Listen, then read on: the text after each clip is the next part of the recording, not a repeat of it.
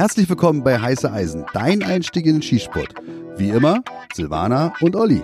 Hallo, herzlich willkommen.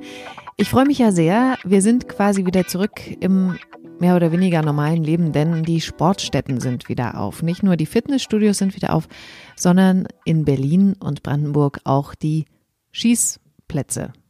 Olli und ich waren leider noch nicht da. Warum eigentlich? Ja, gute Frage. Also ich habe jetzt die ganze Woche über gefastet, aus gesundheitlichen Gründen, aber auch, äh, weil ich jetzt mittlerweile 104 Kilo wiege. ja, Und Corona ich, lässt grüßen. Ich hatte mir eine Woche vorgenommen und habe genau dreieinhalb Tage geschafft. Aber Immerhin. Ja, Also fand ich ich gut, aber dann äh, jetzt waren wir gerade im Waffelhaus und äh, sind wieder voll durchgedreht. Aber gut, das am Rande. Ich war wieder im Außeneinsatz, diesmal bei Emilia. Emilia leitet das LLZ in Spandau. Berlin-Spandau muss man ja dazu sagen, obwohl die Berliner ja Spandau nicht als Berlin sehen. Ja, stimmt. LLZ heißt Landesleistungszentrum. Das gehört dem BDS. Genau, und sie ist da die Ansprechpartnerin, die Geschäftsführerin und wir haben uns äh, auf dem Parkplatz davor getroffen, in unser Auto gesetzt. Ja, und dann haben wir kurz mal ein Pläuschchen gehalten, ein halbes Stündchen. Ich erzähle mal noch kurz was zu ihr. Emilia ist 42 Jahre alt, für alle, die es interessiert. Und da ich ja eine Frau bin, darf ich das auch sagen. Sie hat Betriebswirtschaft studiert mit dem Schwerpunkt Marketing. Und ich glaube, auch deswegen eignet sie sich besonders als Leiterin dieses LLZ. Dann kannst du eigentlich schon fast losgehen. Ja? Aber ich habe noch etwas anzuführen. Was denn? Ja, ein ganz netter Zuhörer, den ich auf diesem Wege ganz herzlich grüße, hat uns doch darauf aufmerksam gemacht, dass DIN nicht Deutsche Industrienorm heißt, sondern seit 1975 Deutsches Institut für Normung. So, In, in welcher Folge kommt das bitte vor? das kommt vor beim Waffenschrank. Ah, okay. Ja, haben wir es wieder gerade gerückt und äh, ja, Sag nochmal, was? Äh, Deutsches Institut für Normung. Deutsches Institut für Normung. Okay. Also DIN-Norm heißt Deutsches Institut für Normungsnorm. Nein, nicht. also Normen. Normen ist ein schöner Name. ähm, Gab es nicht einen Sänger, der Norman heißt? Okay, gut. Das geht zu weit. Wir hören in das Interview rein mit Emilia. Viel Spaß dabei. Genau, viel Spaß. Hallo Emilia.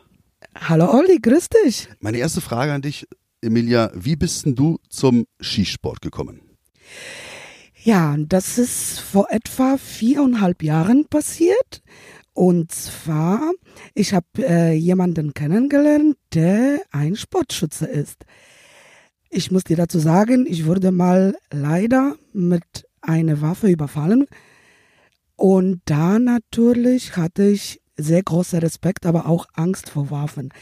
Wo ich dann denjenigen kennengelernt habe und der hat mir erzählt, dass er ein Sportschütze ist, habe ich immer wieder mit dem Gedanken gespielt, tja, will ich dann mal das kennenlernen oder nicht? Möchte ich da nochmal die Waffe überhaupt in Hand nehmen oder nicht? Das heißt also, du wolltest, du hast durch dieses Erlebnis eine Art Trauma gehabt, was du bewältigen wolltest? Auf jeden Fall, auf jeden Fall, das war auch ein Punkt. Erstmal ein Trauma und dann aber auch Angst allgemein vor Waffen. Okay, das ist ja echt interessant. Also es weicht sicherlich ab von, von anderen Einstiegen in den Skisport. Mitunter sind ja dann meist auch oft sportliche Hintergründe da. Die waren aber bei dir dann auch. Natürlich, die waren da. Der hat mir ganz viel erzählt über die sportlichen Aktivitäten. Das ist eine IPSC-Schütze, der jahrelang schon IPSC schießt.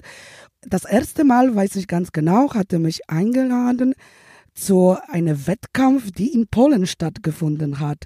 Da wollte er mir die IPSC zeigen. Ach, das ist ja jetzt interessant, weil ich wollte jetzt auch nochmal, auch für die Zuhörer da vielleicht nochmal drauf eingehen. Deinen Akzent, den kriegt man ja schon mit. Wo kommt denn der her, dieser Akzent? Ja, das stimmt. Den hört man auf jeden Fall. Ich bin in Polen geboren, ich bin auch in Polen groß geworden, habe mein Studium abgeschlossen in Polen und etwa 2000 bin ich nach Deutschland gekommen. Erstmal sollte das nur ein Jahr sein, um die Sprache zu lernen, aber so wie du siehst, ich sitze immer noch hier und bin ganz glücklich. Und Gott sei Dank. Ich freue mich auch. Also ich kann ja auch mal meine Affinität zu Polen. Also es ist ja, ich habe da ganz äh, viele Freunde gefunden, auch bei einer polizeilichen Veranstaltung oder mit äh, Veranstaltung mit polizeilichem Hintergrund. Das heißt, es war so ein Special Forces Workshop. Da kamen dann halt immer Einheiten aus ganz Europa zusammen und haben sich in ihren Fähigkeiten gemessen. Und da habe ich halt eine polnische Einheit oder Jungs von einer polnischen Einheit kennenlernen dürfen von der SPAP aus Danzig. Ach, Ja. aus Gdańsk. Ah, Ja, so wird's ausgesprochen. Okay. Kannst du denen gleich mal einen Gruß senden? Herzliche Grüße von Olli an die SPAP aus Danz, aus Polnisch. Natürlich. Serdeczne pozdrowienia od Olego dla Gdańska. Okay, super, vielen Dank. Also jedenfalls, das war ganz beeindruckend. Und beeindruckend war es in dem Sinne diese Gastfreundschaft, weil die haben mich natürlich dann auch im Nachhinein, wir haben Freundschaft geschlossen und die haben mich dann eingeladen nach Gdansk. Und ähm, dann konnte ich da als äh, als ein Beobachter dann an einem auch an einem Wettkampf teilnehmen und es war schon ganz schön anstrengend. Also jetzt nicht die die körperliche Fitness war da auch äh, ausschlaggebend, aber sondern auch äh, am Abend dann, ähm, naja, Ja, also, das kann ich ja, was mir, da da kann ich mir ganz gut vorstellen. Unsere Jungs können auch ganz gut feiern, das stimmt. Also es war wirklich beeindruckend.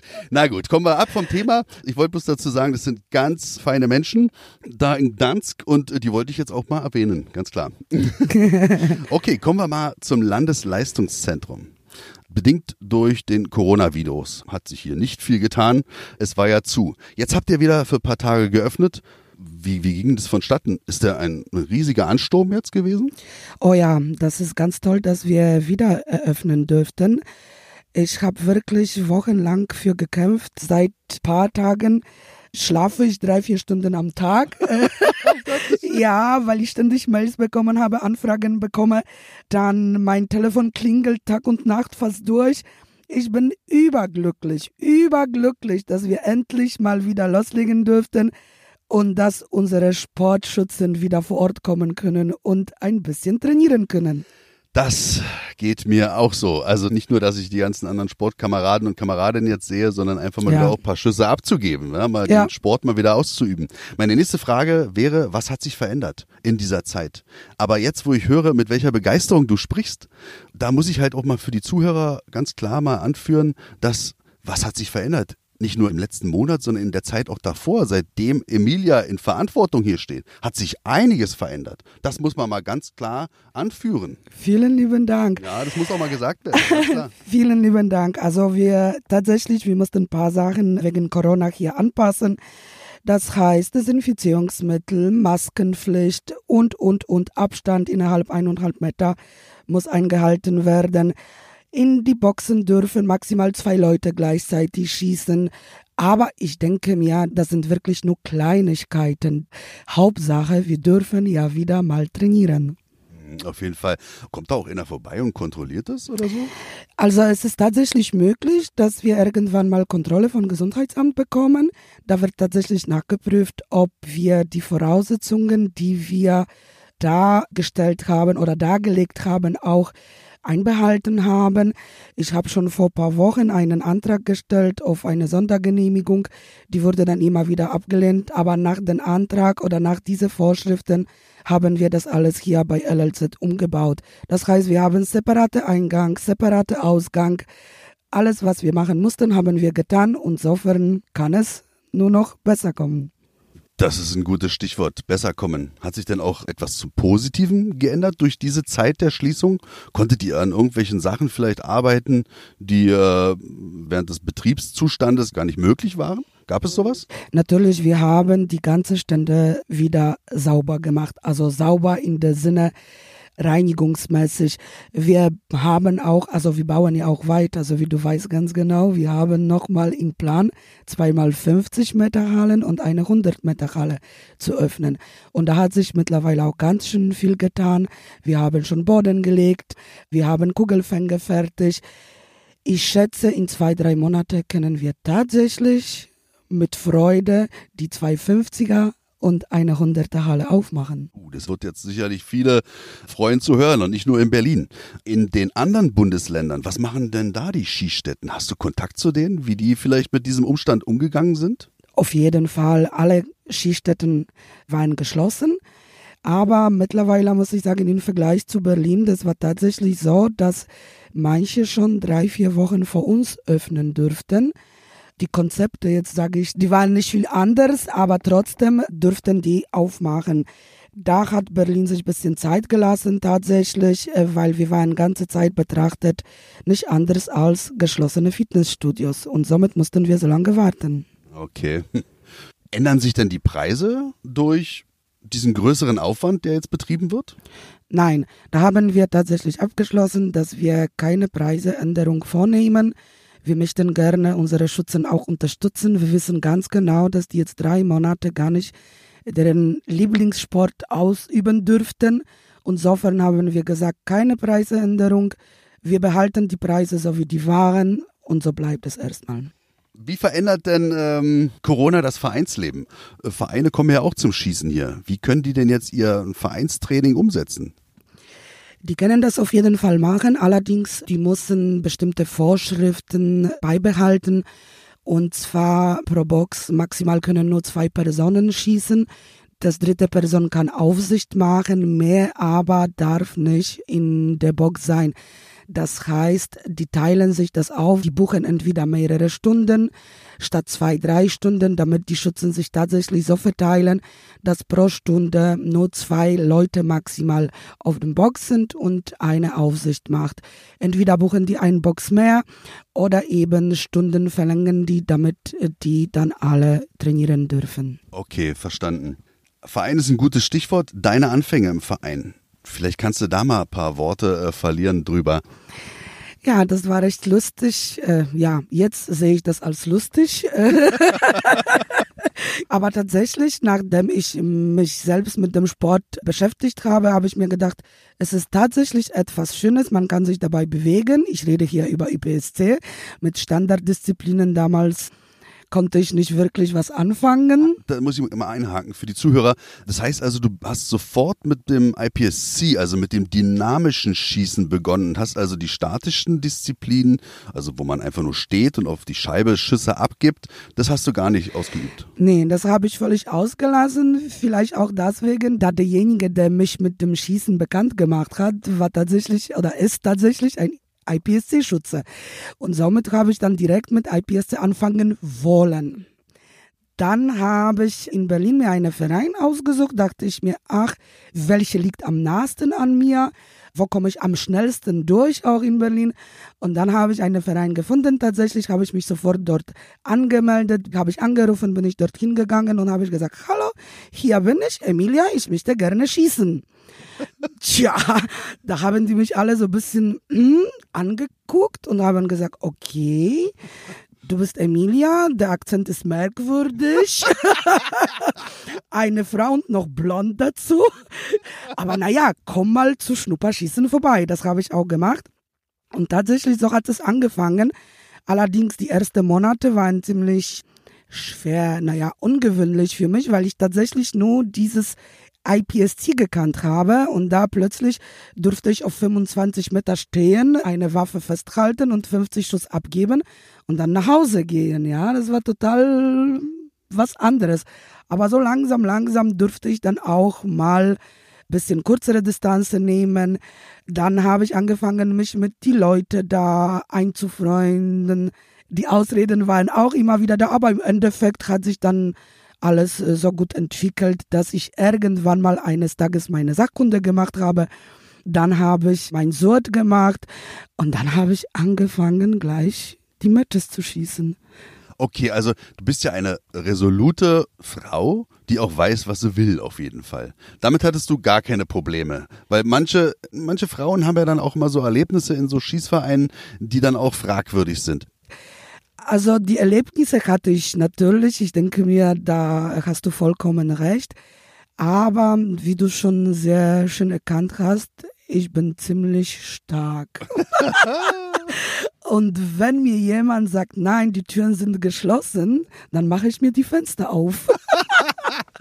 ja, natürlich, es war nicht immer zu 100 Prozent angenehm.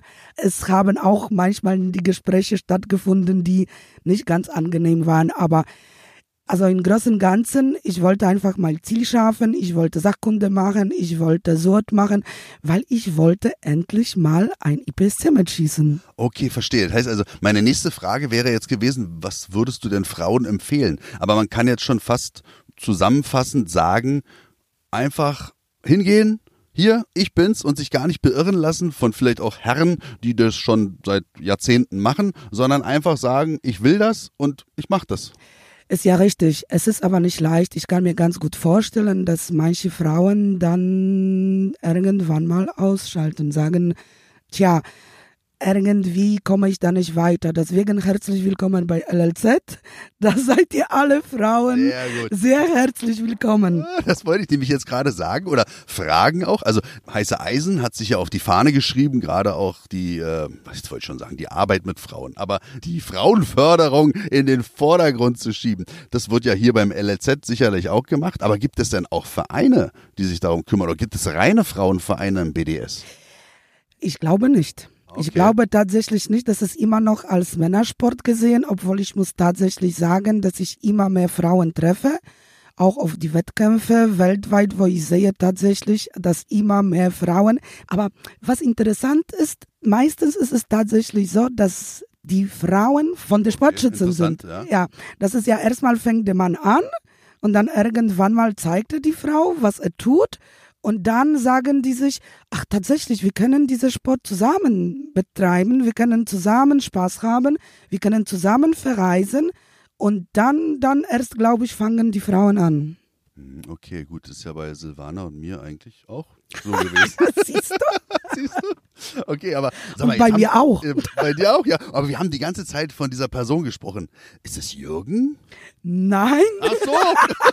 Komischerweise ist das nicht der Jürgen. Den Jürgen habe ich kennengelernt. Und das kommt jetzt der Jürgen, der kommt aus Berlin. Das ist unsere IPSC-Boss hier in Berlin, muss man schon sagen. Den habe ich allerdings in Holland kennengelernt auf einem Wettkampf. das gibt's ja. Ich kannte die Person nochmal, Jürgen Braun. Ja, genau, Mensch. Jürgen Braun. Äh, auch ein ganz angenehmer Zeitgenosse, Waffenhändler.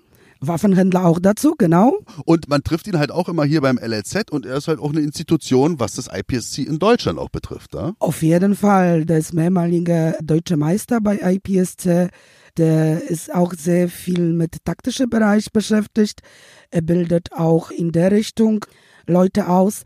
Und das ist eine riesige Unterstützung für mich. Das muss ich tatsächlich sagen. Ohne Jürgen hätte ich vieles wahrscheinlich nicht geschafft hier bei LLZ. Hm, das glaube ich.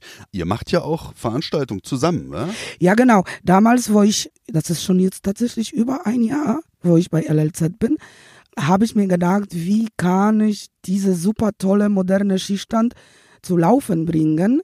Und da habe ich mit Jürgen gesprochen und wir haben zusammen ein Konzept aufgebaut, in dem wir tatsächlich hier bei LLZ die IPSC-Kurse anbieten, aber auch nicht nur IPSC-Kurse, sonst jeden Donnerstag ein IPSC-Training, wo wir tatsächlich beide da sind und versuchen, die Leute zu zeigen oder die Leute zu helfen, weiter bei EPSC zu kommen. Okay. Das sind alles so Sachen, die den Sport ganz schön nach vorne bringen. Gibt es noch so äh, Städten in Deutschland, die ähnlich agieren? Wahrscheinlich ein paar hätte ich jetzt vielleicht gefunden, aber auch nicht viele. Das Konzept, den wir erarbeitet haben, war tatsächlich einmalig, weil es war bis jetzt so, dass der Sportschütze der IPSC schießen möchte, hatte Surt gemacht und nach dem Surt tatsächlich durfte er teilnehmen in einem Wettkampf. Aber bezüglich Vorbereitung, alleine unseren Surt reicht nicht aus. Da haben wir uns überlegt, wo ich selbst das durchgemacht habe und ich denke mir, jede von uns, dass ich nach dem Surt stand da auf dem ersten Match und dachte ich mir, puh, was mache ich denn jetzt? Absolut, aber äh, zu 100 Prozent. Da sind die Leute, die gucken mich an, da muss ich hören, da muss ich sehen, da muss ich laufen und irgendwie, das war so eine Überforderung für mich, wo ich dachte, das kann ich doch gar nicht durchstehen. Übrigerweise hab, bin ich durchgestanden, also, also war alles super. Allerdings haben wir uns überlegt tatsächlich, dass wir so eine Art Vorbereitungskurse machen, entweder für die, die gerade Surt machen möchten oder für die, die gerade Surt gemacht haben. Und bevor die ins das richtige Wettkampf gehen, nochmal ein paar Sachen von uns hören, dass wir die tatsächlich noch ein bisschen vorbereiten. Alleine schon, wenn man mit dem Timer hinter deinen Ohren steht, das reicht schon mal, um erste 15 Fehler zu machen. Auf jeden Fall. Also das empfand ich auch als richtig gute Idee oder wo ich das gelesen habe, dass ihr das anbietet. Das ist genau das gewesen, was wirklich bisher immer gefehlt hat. Wie du schon beschrieben hast. Diese unbeholfene Art dann auf dem ersten Match führte dann auch oftmals zum DQ, also zur Disqualifikation Ja. und total unnötig. Und diese Wettkämpfe sind ja dann auch manchmal an entlegenen Orten und das war dann immer total bitter, wenn man halt so wirklich Neulinge gesehen hat, die dann enttäuscht von dann gezogen sind und dann auch vielleicht nicht wiedergekommen sind. Ja, das stimmt. Also ganz toll, was ihr auch für den dynamischen Skisport hier leistet. Vielen also, lieben Dank. Ja, wir müssen uns bedanken, wirklich, ganz toll. Also da sind wir auch schon fast am Ende. Weißt du, was mir immer auffällt hier? Ja, Nicht nur, dass alles hier so super funktioniert im LLZ, also im Landesleistungszentrum Berlin, sondern dass auch in dieser Kammer, wo man sich anmeldet, da liegen so viele vergessene Sachen. Ey, Jetzt mal ganz ehrlich, also jetzt seit einem Jahr beobachte ich diese, diese Kiste oder was es da mittlerweile Ja. schon ist. Das quillt ja langsam über. Was, Ja. was ist denn das alles? Wer vergisst denn da seine Sachen? Da liegen ja auch die skurrilsten Sachen drin. ja, richtig. Es ist tatsächlich so, das ist unser Fundbüro. Fundgrube. Immer abends, wenn die Jungs sauber machen, finden die tatsächlich kurioseste Sachen manchmal. Was war denn das Kurioseste? Ach, da war schon alles. Da waren irgendwie komische Feuerzeuge, da waren Schraubenzieher. Okay, das kann ich mir noch ganz gut vorstellen, wenn man an der Waffe ein bisschen was schrauben möchte. Magazine, sogar es wurden Magazine vergessen, wo ich mich frage, wie kann man als Sportschütze eigene Ausrüstung vergessen? Das wollte ich nämlich sagen. Also ich bin ja da auch mal rangetreten und dann äh, wie an der Krabbelkiste kram ich da so drin und ich so, ey, das ist ja nicht nur Schrott, das sind ja alles hochwertige Ja. Sachen. Und also was ich da gesehen habe, war eine Brille. Also ich weiß ja, Ja. nicht, wie dieser Mensch da nach Hause gekommen ist oder keine Ahnung. Also äh, oder ob er die gar nicht vermisst. Macht ihr da mal eine Tombola oder eine Verlosung irgendwann?